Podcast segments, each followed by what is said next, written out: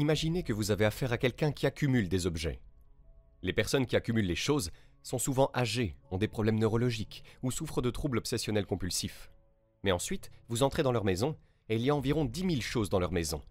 Il y a peut-être une centaine de boîtes, et vous ouvrez une boîte, et dans la boîte, il y a quelques stylos et quelques vieux passeports, et quelques chèques, et leur collection de dollars en argent, et quelques aiguilles hypodermiques, et de la poussière.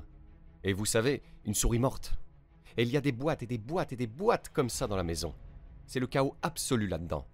Le chaos absolu, pas ordonné, le chaos. Et puis vous pensez, est-ce leur maison ou leur être? Est-ce que c'est leur esprit? Et la réponse est, il n'y a pas de différence. Il n'y a pas de différence. Alors vous savez, je pourrais dire, eh bien si vous voulez organiser votre psyché, vous pourriez commencer par organiser votre chambre, si cela est plus facile, parce que peut-être vous êtes une personne plus concrète et vous avez besoin de quelque chose de concret à faire. Alors, vous allez nettoyer sous votre lit, et vous faites votre lit et vous organisez les papiers sur votre bureau et vous pensez, eh bien, qu'est-ce que vous organisez exactement? Est-ce que vous organisez le monde objectif ou est-ce que vous organisez votre champ d'être comme votre champ d'expérience totale? Et Jung croit que et je pense qu'il y a une doctrine bouddhiste qui est en quelque sorte nichée là-dedans, qu'au plus haut niveau d'intégration psychologique, il n'y a pas de différence entre vous et ce que vous expérimentez. Maintenant vous pensez, eh bien, et si je ne peux pas contrôler tout ce que je vis Mais ce n'est pas une objection, car vous ne pouvez pas vous contrôler de toute façon, donc le simple fait que vous ne puissiez pas étendre le contrôle sur tout ce que vous expérimentez n'est pas un argument contre l'idée que vous devriez quand même traiter cela comme une extension de vous-même.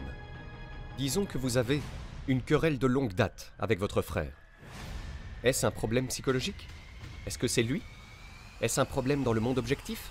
Ou est-ce un problème dans votre champ d'être? Et il est très utile de penser de cette façon, car vous pourriez vous demander ce que vous pourriez faire pour vous améliorer. Eh bien, faisons un pas en arrière. La première question pourrait être, pourquoi prendre la peine de s'améliorer? Et je pense que la réponse à cette question est quelque chose comme, pour ne pas souffrir plus bêtement que nécessaire et peut-être pour que les autres n'aient pas à souffrir non plus. C'est quelque chose comme ça, tu sais, comme s'il y avait une véritable injonction au fond. Ce n'est pas une simple doctrine d'auto-assistance. C'est que si vous ne vous organisez pas correctement, vous allez le payer, et de façon importante, et les gens autour de vous aussi. Et vous pourriez vous dire, eh bien, je ne me soucie pas de cela. Mais ce n'est pas vrai, vous vous en souciez, car si vous souffrez, vous vous en souciez. Et donc, vous vous en souciez, même si c'est juste de manière négative. Il est très rare de trouver quelqu'un qui souffre atrocement et qui dirait ⁇ Eh bien, ce ne serait pas mieux si je n'étais pas là ⁇ Ce genre de douleur est une de ces choses qui amènent l'idée que ce serait mieux si elle n'existait pas. C'est incontestable. Alors, vous vous organisez pour qu'il n'y ait pas plus de douleurs stupides autour de vous que nécessaire. Alors la question pourrait être, comment allez-vous faire pour vous organiser?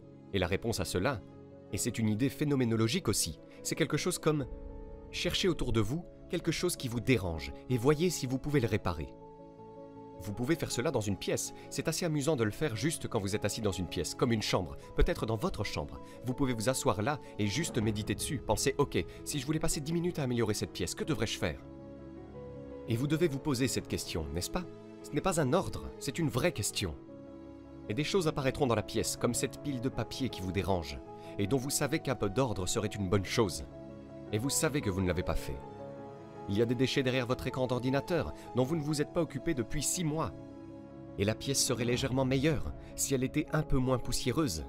Et si les câbles n'étaient pas tous emmêlés de la même façon. Et si vous vous autorisez à considérer l'étendue dans laquelle vous existez à ce moment-là, il y aura toutes sortes de choses que vous pourrez arranger.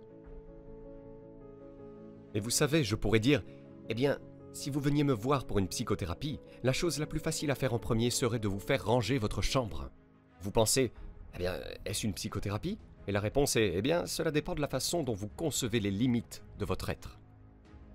Et je dirais, commencez là où vous pouvez commencer. Vous savez, si quelque chose s'annonce à vous, ce qui est une étrange façon de voir les choses, comme ayant besoin d'être réparé, que vous pourriez réparer, alors, hé, réparez-le si vous réparez une centaine de choses comme ça, votre vie sera très différente. Maintenant, je dis souvent aux gens, réparez les choses que vous répétez tous les jours, parce que les gens ont tendance à les considérer comme insignifiantes, n'est-ce pas?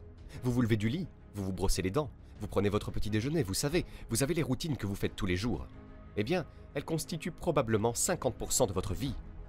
Et les gens pensent que c'est banal et que je n'ai pas besoin d'y prêter attention. C'est comme si, non, non, c'est exactement faux. Les choses que vous faites tous les jours sont les choses les plus importantes que vous faites. Sans hésiter, tout ce que vous avez à faire est de faire l'arithmétique. Vous le comprenez tout de suite.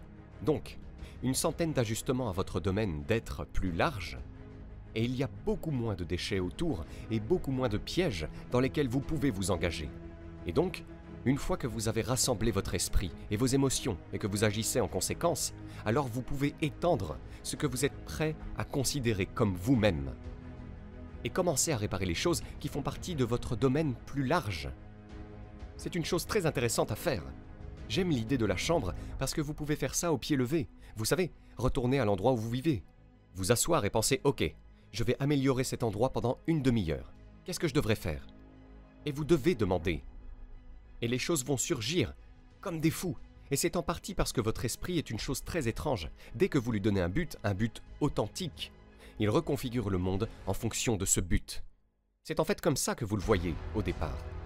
Et donc si vous vous fixez une tâche, vous devez être sincère à ce sujet. C'est pourquoi vous devez rassembler vos pensées et vos émotions, et ensuite les faire passer dans votre corps, afin d'agir de manière cohérente. Vous devez être sincère dans votre objectif, mais une fois que vous vous êtes fixé un objectif, le monde va se reconfigurer autour de cet objectif, ce qui est très étrange. Et c'est techniquement vrai. Vous savez le meilleur exemple de cela Vous avez tous vu cette vidéo où vous regardez les ballons de basket être lancés d'avant en arrière, entre les membres de l'équipe blanche contre l'équipe noire. Et pendant que vous faites ça, un gorille arrive au milieu de la vidéo et vous ne le voyez pas. C'est comme si, vous savez, si vous pensiez à cette expérience pendant environ 5 ans, ce serait à peu près la bonne quantité de temps à passer à y réfléchir. Parce que ce que cela vous montre, c'est que vous voyez ce que vous visez. Et ça, mec, si tu peux faire passer une chose dans ta tête, et comme conséquence de ta présence à l'université, ce serait une bonne chose. Vous voyez ce que vous visez. Et donc, parce qu'une déduction que vous pourriez tirer de cela est faites attention à ce que vous visez. N'est-ce pas? Ce que vous visez détermine la façon dont le monde se manifeste à vous.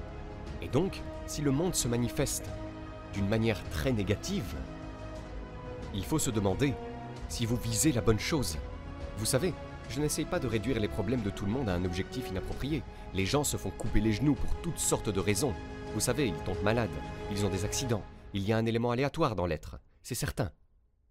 Et donc, vous ne voulez pas prendre n'importe quoi, même cette phrase particulière, trop loin. Vous voulez la lier au fait que des choses aléatoires arrivent aux gens. Mais c'est toujours une bonne chose à demander.